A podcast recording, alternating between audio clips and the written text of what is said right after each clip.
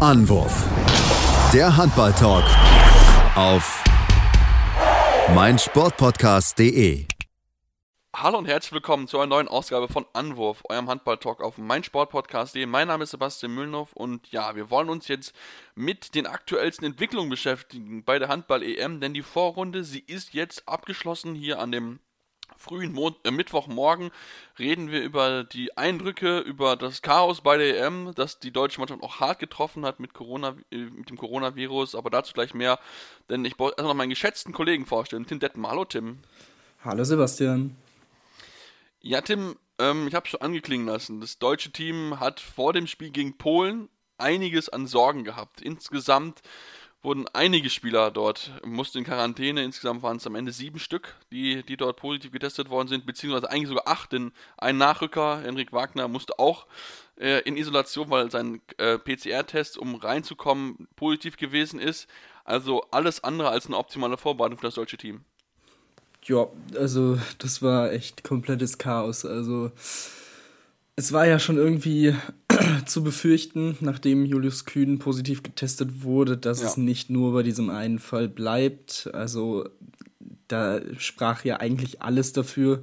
Neben, du bist in der Halle, ähm, du bist bei den Auszeiten natürlich ganz eng beieinander äh, und sonstiges. Also das, auch wenn man dann natürlich direkt alle isoliert hat, alle hatten ihr Einzelzimmer und so weiter und ja, aber das war dann in dem Fall leider schon zu spät.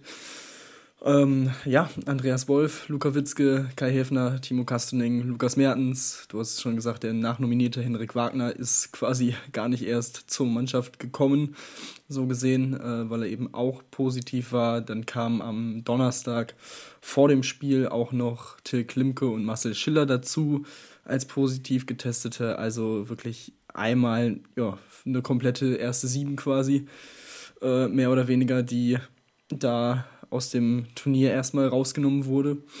Und ja, wenn man sich dann anguckt, wie man danach nominieren kann, dann kann man sich, glaube ich, sehr glücklich schätzen, dass man äh, ja im DHB ist und ähm, spielt. Also ich glaube, das können nur wenige Nationen. Also Johannes Bitter, Rune Damke, Sebastian Firnhaber, Paul Drucks und Fabian Wiede haben sich äh, dazu entschieden, dann auch zuzusagen. Ähm, was schon mal ja, sehr, sehr gut ist, was wo, wo vor allem bei, bei Drucks und Wiede vielleicht so ein bisschen bei mir im Hinterkopf war, ja, okay, vielleicht hat ja die ja, öffentliche Kritik an so manchen äh, Entscheidungen gegen dieses Turnier ähm, doch irgendwie für ein Umdenken gesorgt. Dazu kommt natürlich, dass beide jetzt auch mal, ja, dann zwei Wochen in diesem Januar mal frei hatten, sich regenerieren konnten, was denke ich mal auch dann ein positiver Einfluss darauf war, dass sie zugesagt haben. Und dementsprechend, ja, ist, das, ist die Mannschaft dadurch jetzt nicht unbedingt schlechter geworden. Also ich glaube, das kann man schon gut so festhalten. Ja, das würde ich auch mal behaupten. Ich meine, wenn du solche Spieler nachnominieren kannst, das auch für eine äh, Qualität im deutschen Team. Das muss man ja auch schon so knallhart dann auch mal, auch mal sagen. Ähm, wobei natürlich da auch noch andere angefragt wurden, unter anderem auch Steffen Weinhold und Henrik Pekeler, die aber wohl beide abgesagt haben, hieß es laut Kieler Nachrichten. Auch Silvio Heinevetter sollte kommen, ist aber positiv getestet worden. Bei Joel Bielem ist die Freundin hochschwanger und dann noch mit Hund. Ähm, deswegen hat sich auch dagegen die Reise entschieden. Gut, Jogi Bitter ist eben Vater geworden, der hat sich entschieden zu kommen. Also da merkt man auch, wie unterschiedlich natürlich auch die ja, die Gedankengänge von auch gewissen Spielern natürlich sind, aber ich glaube, wir sind froh, oder die deutsche Mannschaft kann froh sein, bei jedem Spieler, der jetzt in dieser schwierigen Phase aushilft. Jetzt gibt es ja noch zwei weitere, die noch damit dazukommen, mit ähm, Patrick Zieker und auch Daniel Rebmann die jetzt nach den positiven Tests vom Dienstag, wo er dann nochmal mit Till Klimke und auch mit äh, Lukas Merten, nee, mit ähm, Marcel Schiller, so, genau, noch zwei Spieler positiv getestet worden waren, noch jetzt nochmal zwei nachkommen.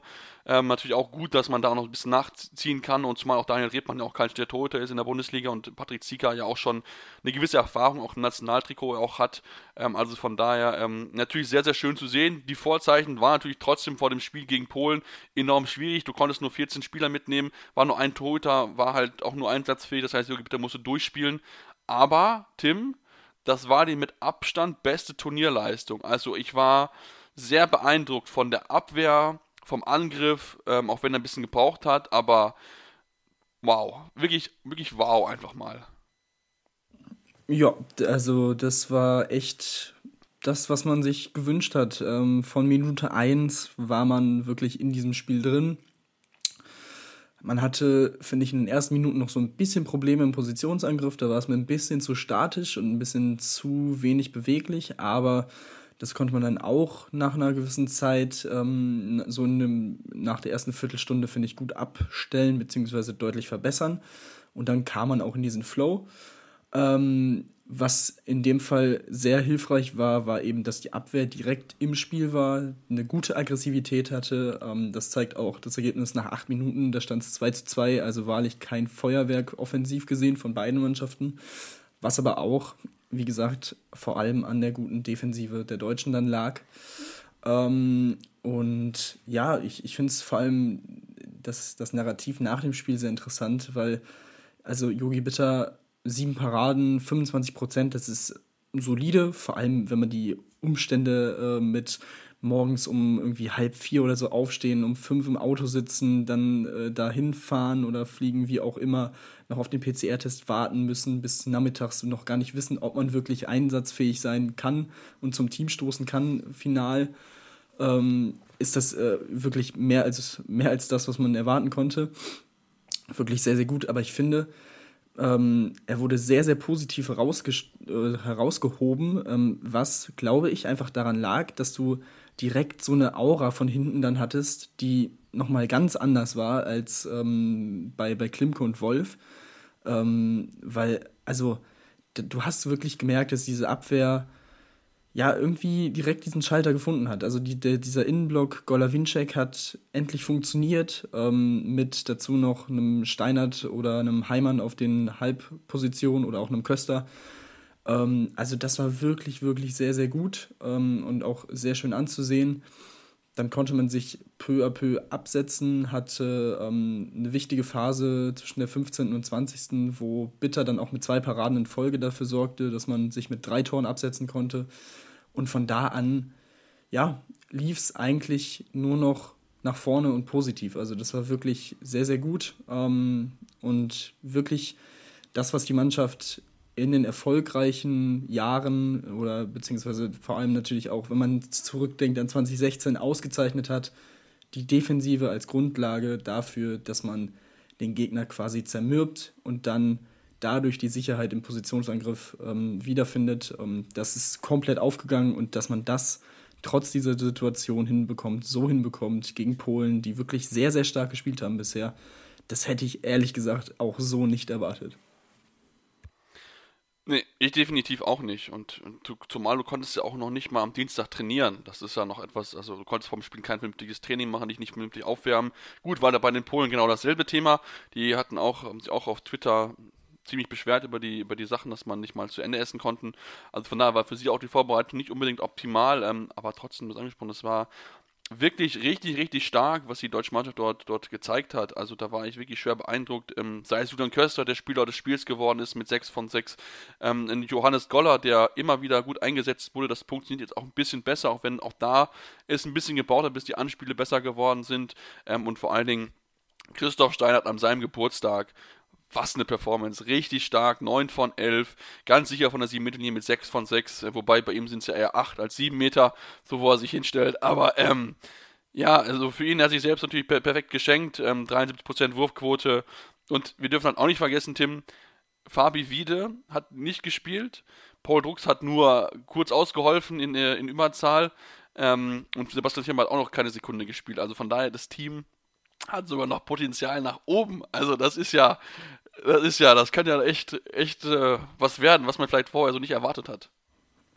Ja, also ich finde wirklich, wenn die Mannschaft das schafft, ähm, so konstant die Leistung jetzt in jedem Spiel abzurufen ähm, und dann die Neuen in der Mannschaft, in Anführungsstrichen Neuen, weil also das sind ja erfahrenste, wirklich erfahrenste äh, Spieler. Ja mit einem Drucks, mit einem Wiede. Auch ein Firnhaber hat letztes Jahr die WM gespielt. Ähm, also ein Darmke ist Europameister geworden. Äh, also das ist wirklich, also nochmal, das ist unfassbar, dass man diese Leute dann wirklich dazu holen kann.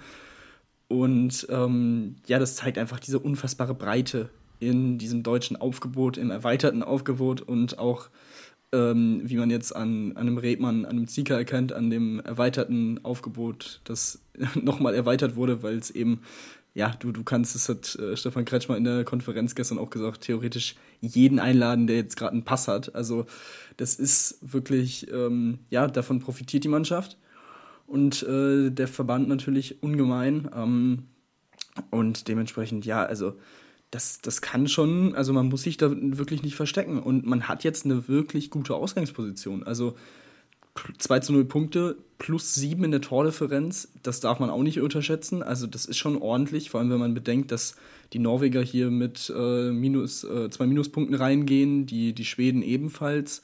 Dazu ähm, die Schweden ja auch mit minus 4 durch die, oder minus 3 irgendwie so mit der Niederlage gegen Spanien. Also ja, das ist dann schon mal zumindest eine ganz gute Grundlage und ähm, von daher, ähm, ja, das, das sieht echt gut aus und da braucht man sich auch nicht verstecken. Also, wie gesagt, die Norweger sehen bisher auch eher wackelig aus. Wenn Sargosen, lass ihn vier, fünf Tore im Spiel machen, das kann dann auch schon, also da, da kann man dann gut was dagegen setzen.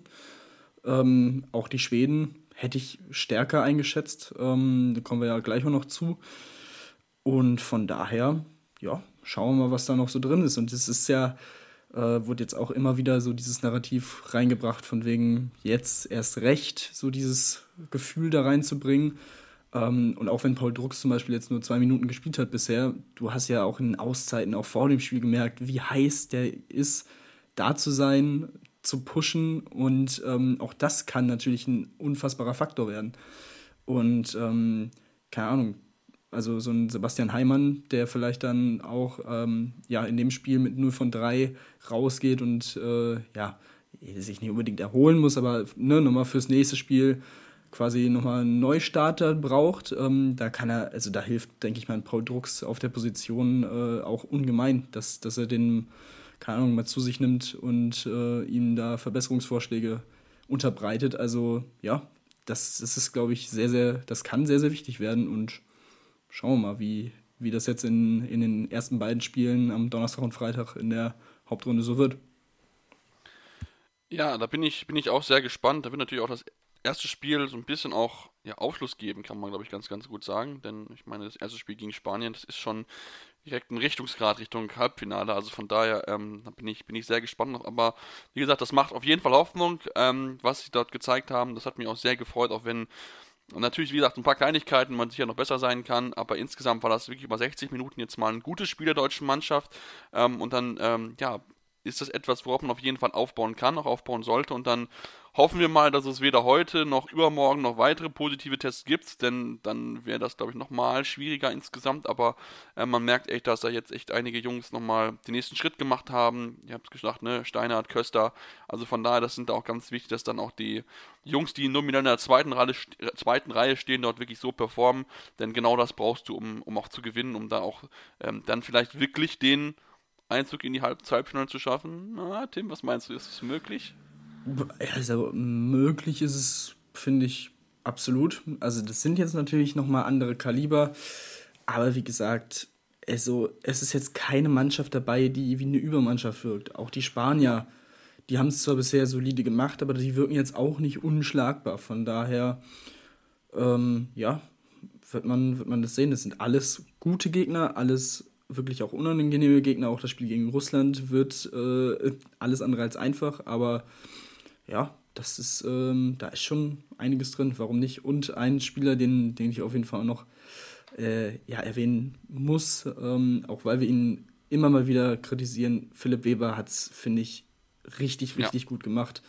Vier von sieben, dazu acht Assists. Ähm, er hatte in diesem Spiel das, was ich mir von ihm in jedem Spiel wünsche. Er hatte den perfekten Mix aus Passgeber sein, Spielmacher sein, die Übersicht haben und in die Abwehr gehen, sieben Meter rausholen. Das geht dann ja auch nicht unbedingt in die Statistik rein, aber wirklich diese sieben Meter, die er rausgeholt hat, die Tore, die er gemacht hat, er war gefährlich. Er hat, er hat wieder gezeigt, dass es doch eigentlich kann. Ähm, vor allem eben äh, diese, diese offensive Strahlkraft auszu, auszu, ähm, auszustrahlen.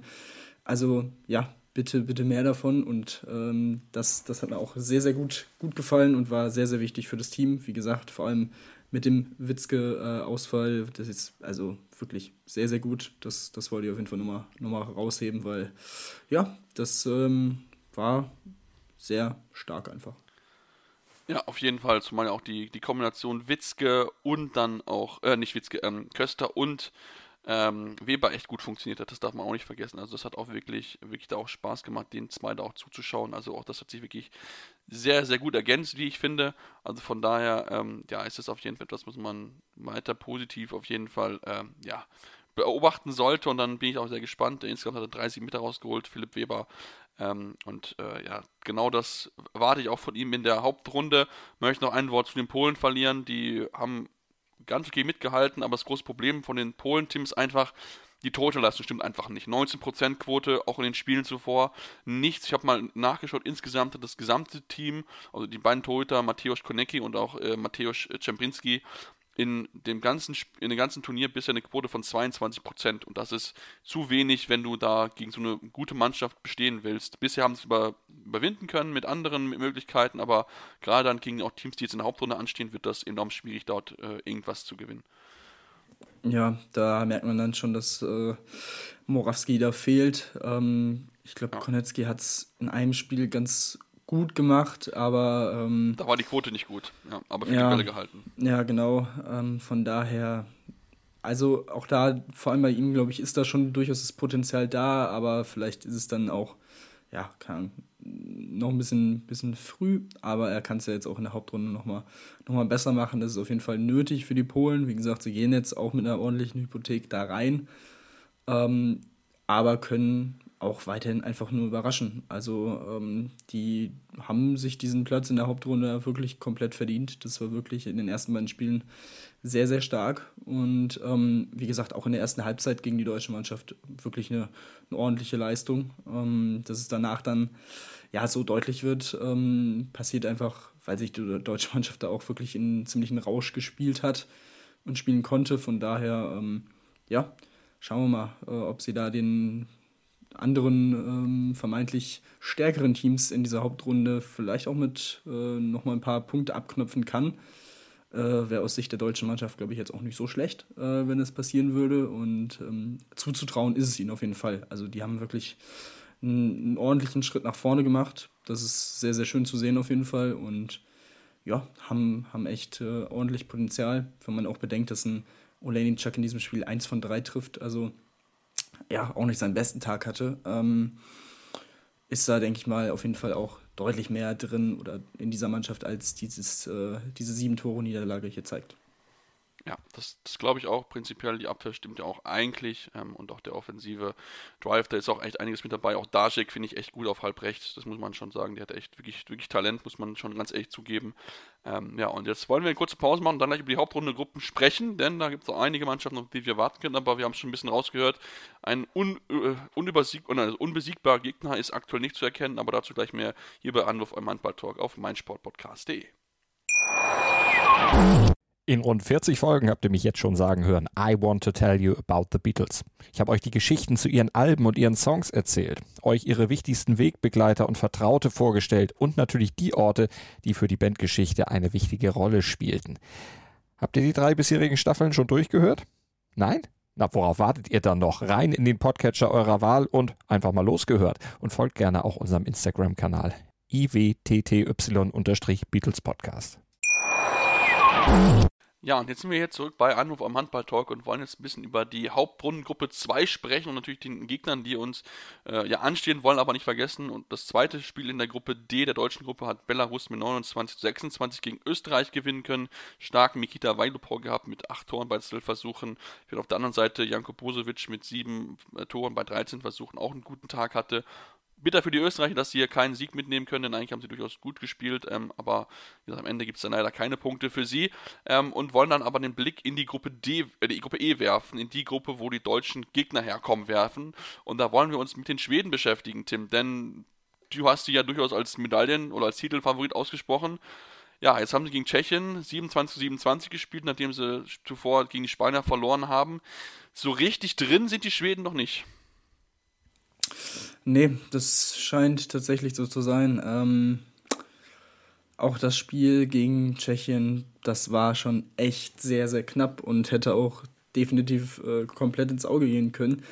Hätten die Tschechen in der letzten, in den letzten ja, fünf Sekunden den Ball nicht weggeworfen. Also boah, das war, das war schon echt absolut ein Spiel auf Messerschneide aus Sicht der Schweden. Das hätte, wie gesagt, auch ja, mit einer absoluten Enttäuschung zu Ende gehen können. Jetzt sind sie immerhin weitergekommen, gehen mit 0 zu 2 Punkten in die Hauptrunde, weil man eben das Spiel gegen die Spanier verloren hat. Aber irgendwie auch das Spiel phasenweise wirkten die Schweden wirklich, ja, wirklich gut, gefestigt, konnten sich dann auch mal in der zweiten Halbzeit auf drei Tore absetzen.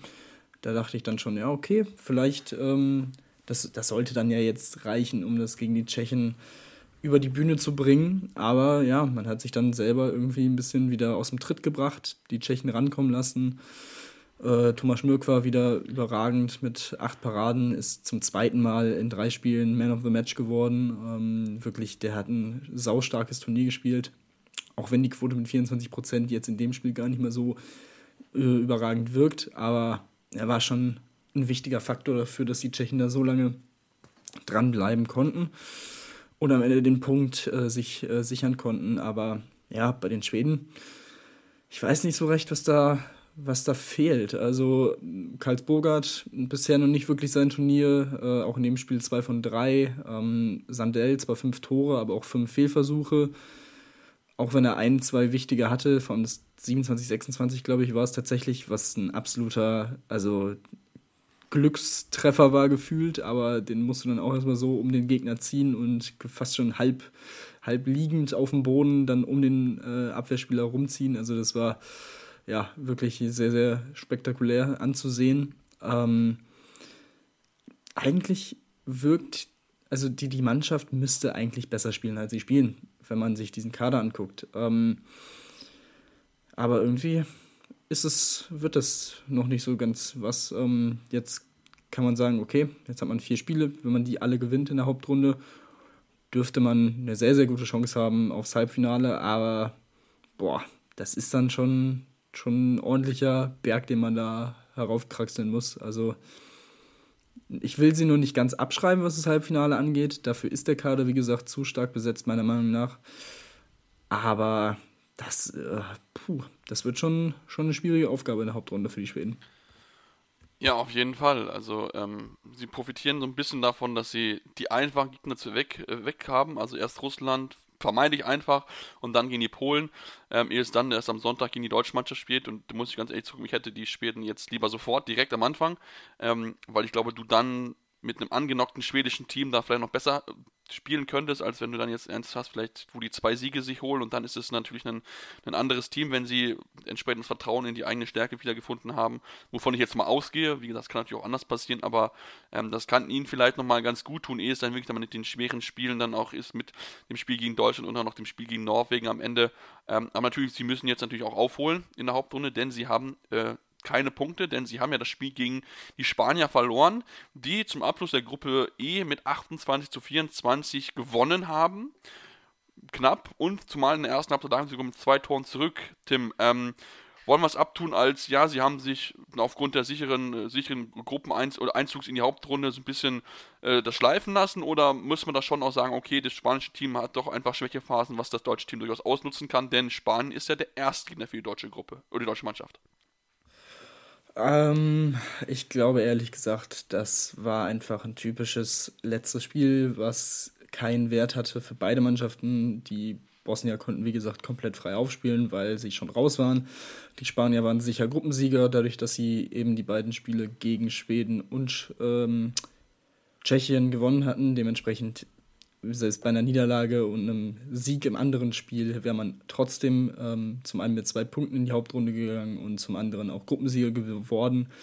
Ähm, man hat die Flügelzange Angel Fernandez Perez und Alex Gomez geschont. Die beiden waren nicht dabei. Rodrigo Corrales im Tor hat nicht gespielt und war nicht auf dem Spielberichtsbogen.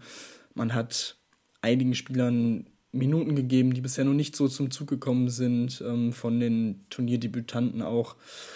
Von daher, ja, würde ich das jetzt nicht zu hoch bewerten und zu hoch hängen wollen. Von daher, also war das einfach, wie gesagt, so ein, so ein letztes Spiel, was, was eben nochmal so ein bisschen zum Testen genutzt wurde, zum, zum Verteilen der Spielanteile. Äh, und ähm, ja, man hat trotzdem mit einem äh, Agustin Casado mit sieben von acht einen Spieler dabei gehabt, der sehr, sehr gut performt hat, ähm, auf den man auf jeden Fall auch achten sollte in der Hauptrunde, der bisher hier und da auch schon gute Leistungen gezeigt hat in diesem Turnier. Und von daher, ja, sicherlich, wie gesagt, die Spanier wirken nicht unschlagbar. Das, das kann man auf jeden Fall festhalten. Wie gesagt, sie haben mit zwei Toren gegen Tschechien gewonnen. Vor allem, wenn die Torhüterleistung da ist, dann ist da auf jeden Fall was drin. Ähm, und ich denke, das ist jetzt aber auch nichts Neues gegen spanische Teams. Das Tempospiel muss forciert werden, meiner Meinung nach. Also ja. ähm, da kann man, denke ich mal, gegen die spanische Mannschaft, auch wenn sie jetzt nicht mehr so alt ist wie in der Vergangenheit, durchaus was holen. Ähm, deswegen sollte man das auf jeden Fall, wie gesagt, äh, absolut forcieren. Und ja, dementsprechend ist es durchaus was möglich. Also deswegen schauen wir mal, äh, ob, ob das äh, ausgenutzt werden kann von der deutschen Mannschaft. Ich bin, bin gespannt. Natürlich sind jetzt äh, zwei, drei wichtige Spieler von den Spaniern auch dann dementsprechend frisch äh, in diesem Spiel. Aber ja, gut. Also bei dem Turnier ist es, glaube ich, äh, relativ egal, weil es eben also ganz komische Vorzeichen hat vor jedem Spiel. Ähm, von daher, ja, definitiv muss man sich da nicht verstecken. Nee, definitiv nicht. Ähm, und du hast heute angesprochen, ich bin auch sehr gespannt, wie die sich zeigen werden, denn auch bis da, was sie bisher gezeigt haben, ist auch nicht sonderlich gut. Also Gonzalo Perez Igral hat gerade so 29,73% und Rodrigo Corrales 6 Paraden bei 30 Würfen, 20% Quote, das ist schon ja, überraschend schlecht, möchte ich es mal sagen. Also da bin ich auch sehr gespannt, ob die spanischen Torhüter wirklich ein Faktor werden können im Vergleich zum deutschen äh, Torhüter-Duell und da bin ich, ähm, ja, bin ich sehr gespannt. Wichtig wird auch vor allen sein, dass man, du hast gesagt, Tempospiel, einfache Ballgewinne, dass man einfach Tempo-Gegenstoß laufen kann, um dann Tor zu erzielen. Bin ich sehr gespannt darauf, weil wir auch die Spanier auch ein bisschen kennen aus der Vergangenheit und nicht immer äh, haben äh, wirklich gewinnen können, aber es waren zumindest mal knappe Spiele. Das wird Deutschland auf jeden Fall auch zutrauen in dem Fall. Ähm, dann lass uns die Gruppe E gucken oder auf Gruppe F gucken. Die letzte Gruppe, äh, der, äh, die, die dann mit dazukommen wird. Dort hat Russland zum äh, Ende hin relativ klar gewonnen. Ich hatte gesagt, ach, vielleicht kann Slowakei da ja überraschen. Ja, Pustekuchen 36 zu 27 für Russland. Ähm, sehr, sehr standesgemäß. Also mit viel Selbstvertrauen reist dieses Team in die, in die Hauptgruppe an und ähm, macht auch nochmal deutlich, dass man sie besser nicht unterschätzen sollte. Also es war wirklich im Tor Kirev 10 von 19, ein unglaubliches Spiel gehabt. Ähm, auch insgesamt wirklich dieses russische Team so konsequent in ihren Situationen gewesen. Also das wird, auch wenn es der letzte Gegner für die deutsche Gruppe ist, eine, eine harte Aufgabe für jedes Team in dieser Hauptrunde. Ja, also das haben wir ja schon gesagt, ähm, die haben wirklich einfach ein sehr, sehr gutes Konzept sich entwickelt. Ähm, vor allem defensiv, also zur Pause war das Ding entschieden. 19 ja. zu 9. Ähm, also die haben die wirklich komplett abgeschossen. Das war wirklich sehr, sehr stark, äh, was, was die Russen da abgefeuert haben. Äh, Kosorotov ist ins Spiel gekommen und ähm, ist, ist komplett drin im Turnier, jetzt wieder mit 7 von 9. Der ist ähm, auf halb links wirklich ein sehr, sehr interessanter Spieler. Ähm, Kireev, wie gesagt, in allen drei Spielen absolut überragend gehalten. Das war jetzt so ein bisschen das i-Tüpfelchen auf der, auf der Vorrunde, auf seiner persönlichen Vorrunde. Also, das ist schon eine sehr, sehr gefährliche Mannschaft, die ähm, ja auch gegen Norwegen, wie gesagt, schon gezeigt hat, wenn sie die Abwehr und das Abwehrkonzept so ummünzen können, wie sich das Petkovic vorstellt, dann geht da auch gegen einige Mannschaften, gegen fast alle Mannschaften wahrscheinlich etwas. Ähm, sie haben jetzt auch wieder gezeigt, dass sie auch offensiv durchaus Qualitäten haben. Ja, es war die Slowakei, das muss man dazu sagen. Das sind dann schon nochmal deutlich andere Kaliber, die da in der Hauptrunde warten, klar. Aber trotzdem musst du dann gegen den Gegner erstmal so konsequent das runterspielen und äh, immer noch 36 Tore werfen. De dementsprechend, ja, ist das wirklich eine sehr unangenehme Mannschaft, eine, Mannschaft mit einigen Spielern drin, die auch einfach sehr, sehr physisch sind, sehr, sehr stark sind, an denen du auch erstmal so vorbeikommen musst und sie auseinanderspielen musst, weil sie eben auch eine gewisse Kompaktheit da in der Abwehr haben. Also das ist für jeden Gegner, glaube ich, sehr, sehr schwierig und ähm, ja, auch für die Russen. Also sie gehen hier mit zwei Punkten in die Hauptrunde. Da ist auch theoretisch einiges drin. Ja, auf jeden Fall. Also, wie gesagt, diese zwei Punkte, das kann schon ein enormer Vorteil einfach sein, ähm, die du einfach hast. Und wir müssen einfach sagen, Kiriev ist einfach brutal. Der hat eine, äh, über das ganze Turnier, über die ersten drei Spiele, hat er eine äh, gehaltene Bälle 42,5%. Also eine unglaubliche Quote. Also das ist 42%, das ist Welt, Welt, Weltklasse, muss man ja fast sagen. Das ist, das ist brutal. Klar, natürlich, du hast Slowakei und Litauen, die jetzt nicht unbedingt Weltklasse-Teams sind, aber er hat ja auch gegen Norwegen ein richtig, richtig gutes Spiel abgeliefert. Also von daher, ähm, da bin ich sehr gespannt, ob diese russische Mannschaft, die ja, ich glaube, so ein bisschen unterschätzt wird von allen, aber ich glaube, die sollte man, wenn es darum geht, Richtung Halbfinale vielleicht nicht außer Acht lassen, weil einfach weil sie nur starke Defensive mit einem guten Torhüter drin haben und das ist immer halt eine gute Basis, auf der du dann aufbauen kannst. Und ähm, dann lass uns zum letzten Gegner kommen, Norwegen, du hast es schon kurz erwähnt gehabt. Ähm, ja, Norwegen noch nicht so ganz drin. Jetzt hat man zwar gewonnen gegen Litauen mit 35 zu 29, aber auch da 16 zu 16 zur Halbzeit, nur klar, Litauen nichts mehr zu verlieren gehabt, aber insgesamt das norwegische Team es ist noch nicht so richtig drin, finde ich. Ne, das kann man, denke ich mal, schon so festhalten. Also sie haben sich hier auch lange schwer getan, ähm, haben sich dann kurz nach der Pause erstmal auf vier Tore absetzen können, dann bis zur 45. auch auf sieben und da dann den Grundstein gelegt. Aber wirklich die erste Halbzeit war wieder durchaus zäh. Das, das kann man, glaube ich, so, so festhalten. Ähm, ich denke, man wird sehr froh sein, dass Sargosen wieder mit sieben Toren vorangehen konnte. Ähm, dazu Barthold sehr treffsicher auf links außen mit sieben Toren ebenfalls von bei acht Versuchen. Aber auch da wieder Reinkind hat in der ersten Halbzeit gut gespielt, hat glaube ich auch seine ersten fünf Würfe getroffen, dann ja. sechs von acht am Schluss. Das heißt, in der zweiten Halbzeit kam dann auch eher weniger von ihm. Ähm, jetzt bin ich mir gar nicht sicher, wie viel er da noch gespielt hat, aber ähm, ja, das, wie gesagt, das, das Rückraumthema und der, die Unterstützung für Sargosen im Rückraum ist, finde ich, schon durchaus noch ein Thema. Du hast jetzt noch ähm, einen Sander Overjördet äh, reingebracht ähm, mit 5 von 5, der gut gespielt hat. Ähm, aber ich sehe da noch nicht so ganz die Konstanz auf den anderen Rückraumpositionen. Das ist dann definitiv eine schwierige Situation ähm, für, für die Norweger, finde ich. Ähm, deswegen sind sie auch aufgrund dessen, dass sie eben, wie gesagt, dieses direkte Duell, diese erste Hauptrunde quasi gegen Russland verloren haben, schon, ähm, ja, schon ein bisschen angenockt. Jetzt hat man das erste Spiel gegen Polen, die, ja, das wird, glaube ich, auch sehr unangenehm, weil die Polen jetzt nach der deutlichen Niederlage gegen die deutsche Mannschaft, denke ich mal, auch da sehr motiviert reingehen werden, um einfach zu zeigen, dass dass sie ja, dass sie deutlich besser spielen können. Und ähm, danach geht es gegen die deutsche Mannschaft am Freitag. Also das ist dann schon ja, ein gutes Programm. Und wenn man vielleicht gegen, gegen Polen das Spiel gewinnen kann, ähm, was definitiv das Ziel sein sollte ähm, für die norwegische Mannschaft, dann geht es gegen Deutschland auch schon weiterhin um sehr viel. Also für, für Norwegen kommen jetzt eigentlich vier, mehr oder weniger vier K.O.-Spiele. Also das, ja. das ist ähnlich wie die Situation für die Schweden. Man muss eigentlich alle Spiele gewinnen, um eine Chance zu haben, äh, weiterzukommen. Und selbst dann wird es knapp, ja. Genau, und selbst dann wird es schon, kann es durchaus eng werden. Also ja, ich bin da sehr gespannt drauf. Aber die Norweger, den Norwegern würde ich es trotzdem eher weniger zutrauen als den Schweden.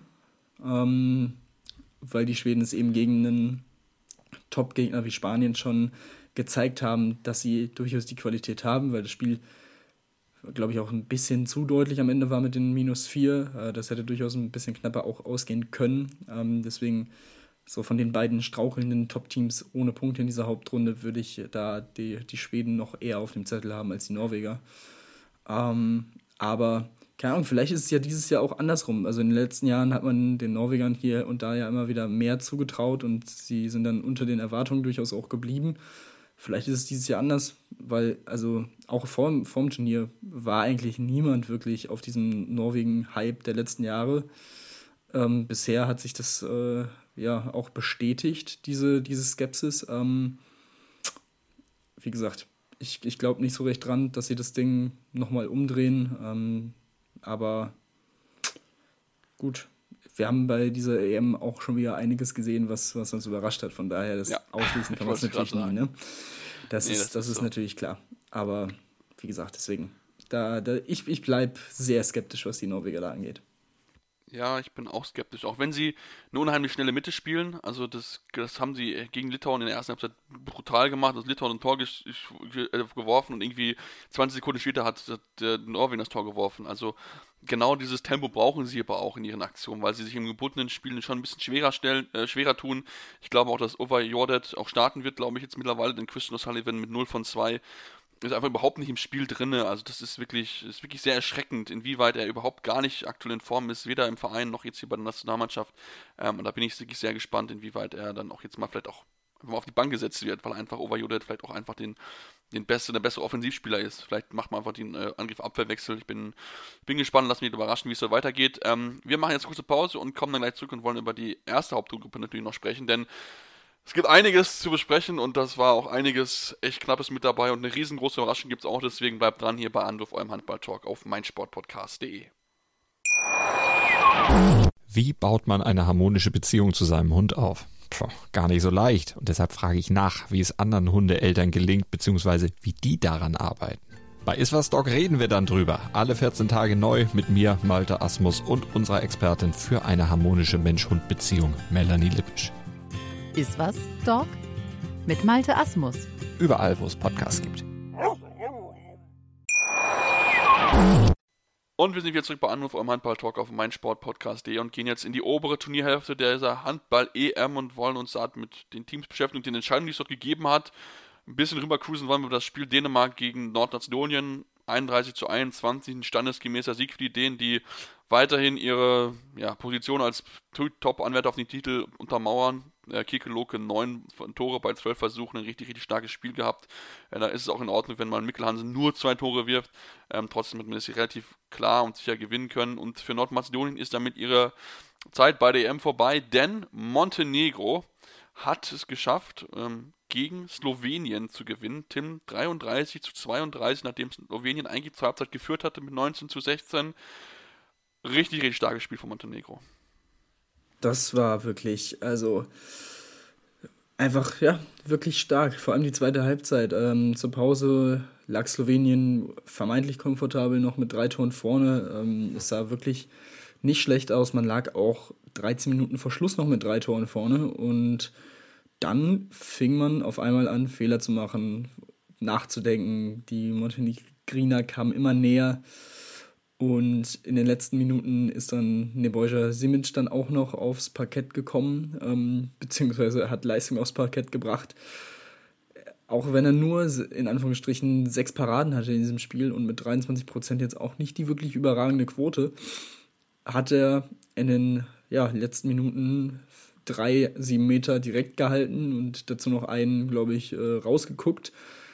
Also wirklich überragend, was der in den letzten Minuten da abgefeuert hat. Ähm, das war wirklich ganz, ganz starkes, äh, ganz, ganz stark und ganz, ganz großes Kino. Ähm, und ja, für die Slowenen absolut, absolute Enttäuschung. Also auch schon das, also schon die zweite Halbzeit gegen Dänemark war ja schwach. Das erste Spiel gegen Nordmazedonien haben sie sehr, sehr knapp gewonnen. Und ja, jetzt, jetzt sowas, also das ist schon echt sehr, sehr bitter.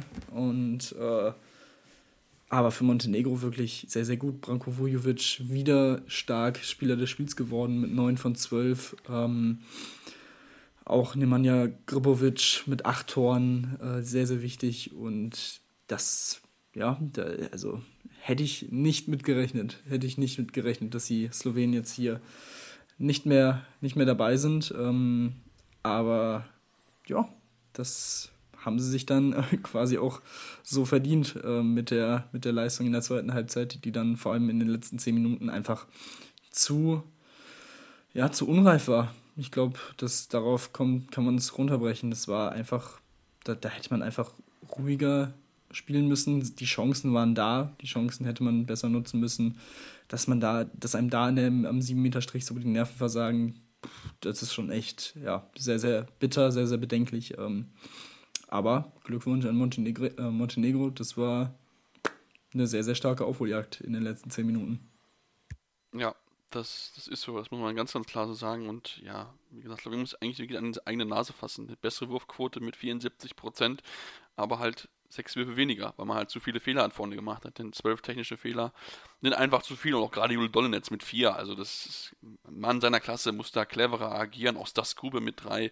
Klar, es sind natürlich auch Spieler, die zentral für diesen Angriff sind, aber insgesamt darf dir das trotzdem mit der Führung im Rücken, mit 19 Toren in der ersten Halbzeit, darf dir so ein Eindruck nicht passieren. Auch gerade natürlich Montenegro, die eine gute Mannschaft sind, auf gar keinen Fall, das möchte ich noch gar nicht absprechen, aber trotzdem aufgrund der Qualität, die bei dir ja höher ist eigentlich als bei deinem Gegner, musst du dieses Spiel nach Hause bringen, musst das Ding gewinnen und ähm, ja, deswegen ist es jetzt passiert, Slowenien ist ausgeschieden, da wird mit Sicherheit auch noch ja, mit hier was zu diskutieren sein, würde ich mal sagen, in Slowenien, denn das wird mit Sicherheit nicht so auf viel Gegenliebe stoßen, dass man hier jetzt ausgeschieden ist, überraschend gegen Montenegro.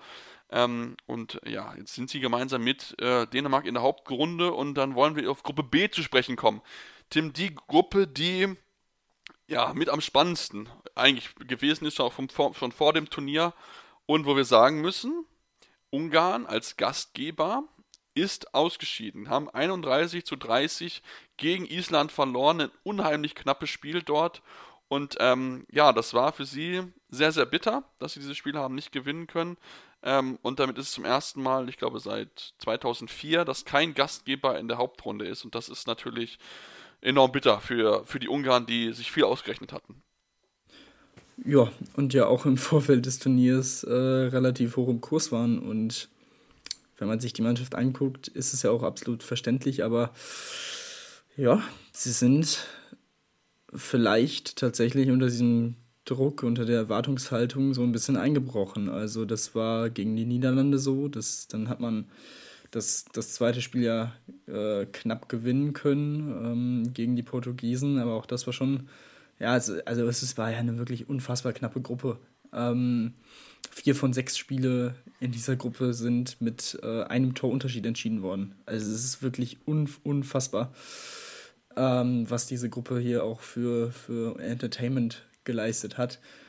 Und ja, die Isländer haben es sehr, sehr gut gemacht, haben sich nicht aus dem Konzept bringen lassen, als die Ungarn dann kurzzeitig mal so ein bisschen in Vorteil waren und dann immer wieder kurzzeitig mal in Führung gegangen sind in der Schlussphase dann hat man auf ungarischer Seite einfach wieder unfassbare Fehler gemacht. Ähm, teilweise, ich glaube, die, die letzte Sequenz war schon eigentlich absolut irre, dass man einen freien Wurf von außen hat, mit einem riesen Winkel, äh, der links außen dann in den Kreis tritt, das Tor dementsprechend nicht zählt, dann kriegt man, dann fängt man sich eben das nächste Tor. Ähm, am Ende mit Lekay noch so ein Lustwurf, der, ja, also klar, da ist die Zeit schon ordentlich, äh, hat, hat sie gegen sie gesprochen, aber trotzdem musst du da irgendwie einen besseren Wurf hinbekommen, dass du wenigstens noch so eine ganz, ganz kleine Chance hast auf den Ballgewinn und den, den Siegtreffer dann,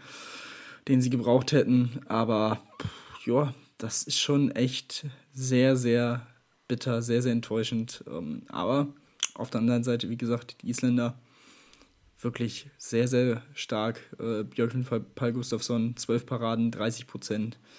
Hat den Ungarn da definitiv den Zahn gezogen und ähm, hatte da seinen, seinen Bärenanteil daran, dass die Isländer hier dieses Spiel gewinnen konnten. Genau, und diese Torhüterleistung, die die Isländer hatten, hatten halt die Ungarn halt nicht 24% Quote, nur 10 Paraden, insgesamt über das ganze Turnier nur 25% und das bei Leuten wie Roland Mikler und Martin Schilecki, die ja auch Top-Leute eigentlich auf ihrer Position sind. Also, ähm, ja, da merkt man auch, glaube ich, einfach, dass der Druck einfach enorm groß gewesen ist, der das nicht unbedingt beflügelt hat, glaube ich. Natürlich auch mit dem Start. Ich glaube, da ist man mir selbst ein bisschen in Bedrängnis gebracht. Ähm, und deswegen, ja, es war kein gutes Turnier für die Ungarn, die ein bisschen gehofft haben, weiter zu sein, als sie jetzt im Endeffekt sind, scheinen jetzt aber aus. Ähm, und das ist natürlich für sie enorm bitter. Aber dieses ja, ausscheidende Ungarn hat die Mannschaft genutzt, die wir eigentlich nicht als äh, Mannschaft gesehen hatten, die in die Hauptrunde einziehen, denn die Niederlande hat es tatsächlich geschafft, bei ihrem zweiten EM-Turnier in die Hauptrunde einzuziehen. 32 zu 31 gewinnen sie gegen Portugal nach einer überragenden ersten Hälfte, wo sie mit 17 zu 13 geführt haben. Wird hinten raus noch mal ein bisschen knapp, aber in diesem Fall hatten sie echt mal einen guten Torhüter. Bart Ravensberg, 13 Paradenquote von 30 Prozent. ganz wichtiger Schlüssel, um im Endeffekt dieses Spiel zu gewinnen. Und auch wenn das bei dem Spielstand oder bei dem Endstand von 32 zu 31 komisch klingt, aber das war ein absolutes Spiel der Torhüter. Das hat mir sehr, sehr viel Spaß gemacht. Auch Gustavo Capdeville, 12 Paraden, 32 Prozent. Also die haben teilweise Bälle da rausgeholt, auch klarste äh, Chancen vereitelt. Das war wirklich sehr, sehr stark von beiden. Und ich muss echt sagen, das war irgendwie, vor allem in der zweiten Halbzeit, ein ganz, ganz komisches Spiel. Es wirkte die ganze Zeit so, ja, okay, das wird jetzt, es ist zwar eng, aber die Portugiesen hätten halt mit zwei Toren gewinnen müssen. Das wird jetzt wahrscheinlich nicht mehr passieren. Die Niederländer führen immer so mit zwei Toren, mal mit einem Tor. Und auf einmal, so drei Minuten vor Schluss, unentschieden. Dann gingen die Portugiesen mit einem in Führung und du hast gemerkt, oh, warte mal, die, die können das jetzt tatsächlich irgendwie noch wegwerfen. Was, was passiert hier gerade? Also die, die Portugiesen, wirklich Respekt vor der Leistung, auch wenn sie hier mit null Punkten rausgehen, haben sie wirklich kein schlechtes Turnier gespielt. Sie, wie gesagt, sie haben gegen Ungarn mit einem verloren, sie haben jetzt gegen die Niederlande mit einem verloren, ähm, haben im ersten Spiel gegen die Isländer lange auch gut mitgehalten. Ähm, von daher, da braucht man ja, sich jetzt nicht, nicht wirklich äh, groß äh, grämen vor dieser Leistung. Das war wirklich ein trotz allem guten Turnier, ein gutes Turnier. Und wenn man bedenkt, wer dann beim nächsten Turnier hoffentlich alles wieder dabei ist, darf man davon ausgehen, dass die Portugiesen und mit denen dann auf jeden Fall nochmal wieder zu rechnen ist ähm, für Hauptrunden oder K.O.-Phasen. Das ist schon mal, schon mal, denke ich mal, das Positive, was man auf portugiesischer Seite aus diesem Turnier ziehen kann.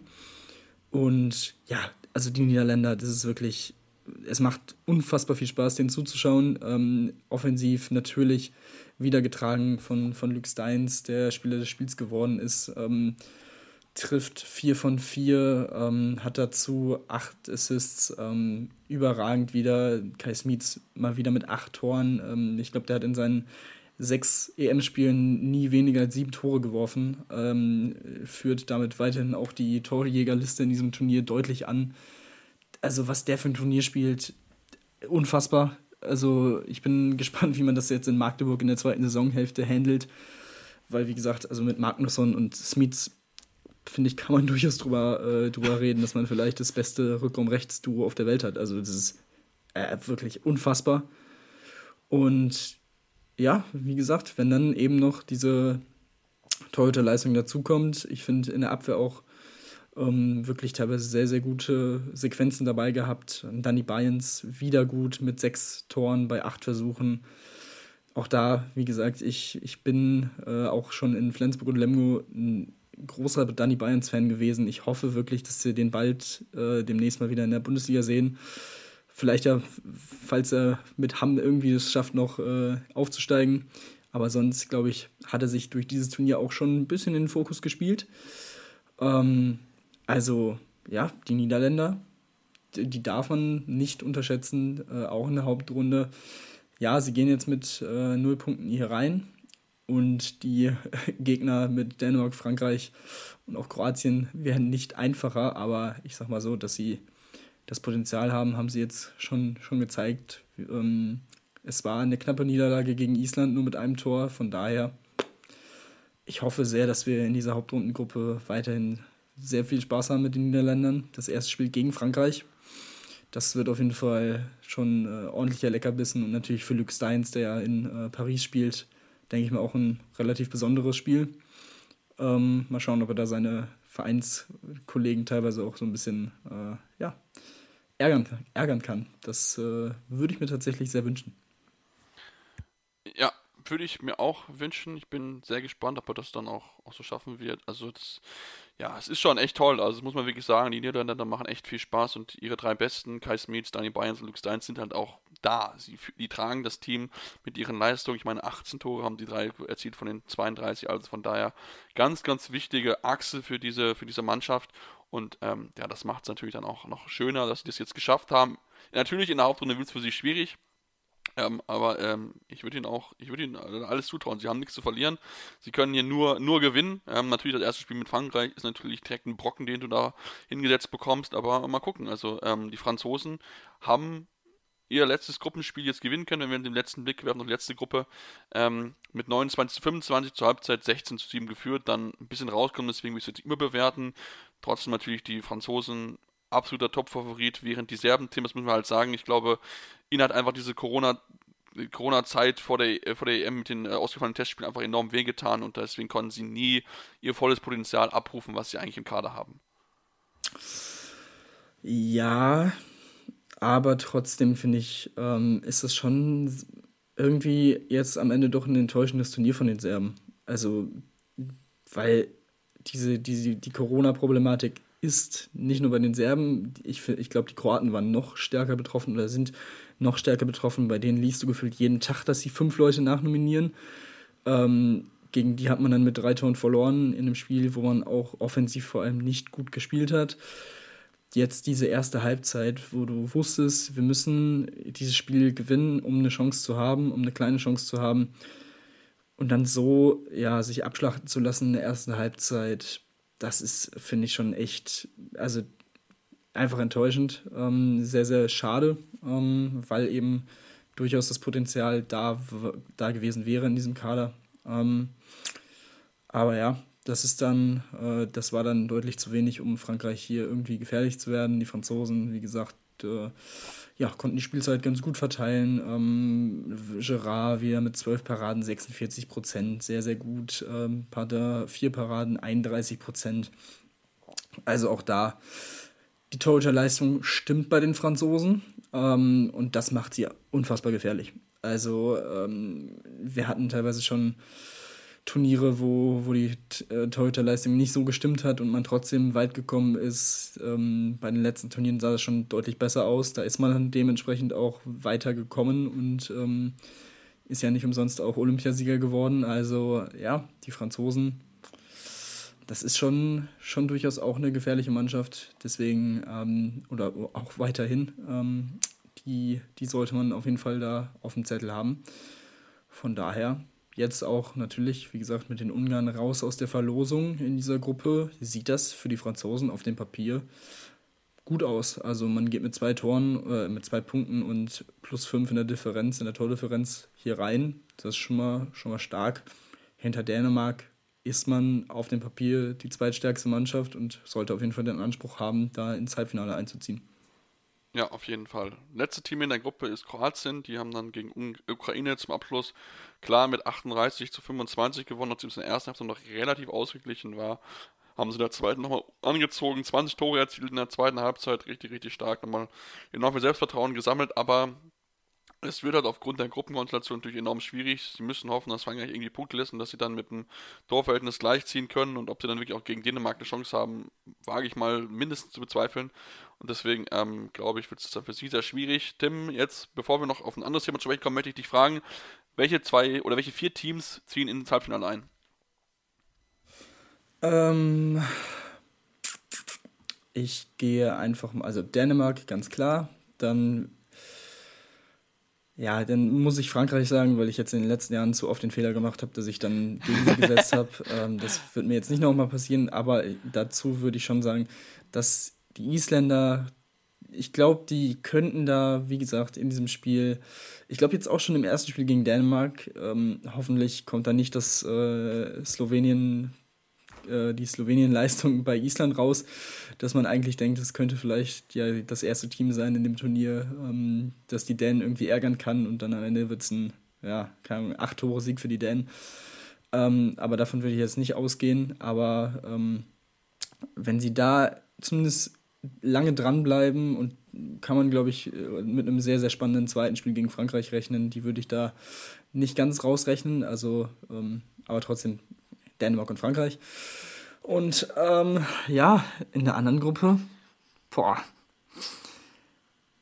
Also ich finde die, die deutsche Gruppe tatsächlich von, ja, sagen wir mal von 1 bis 5 komplett offen.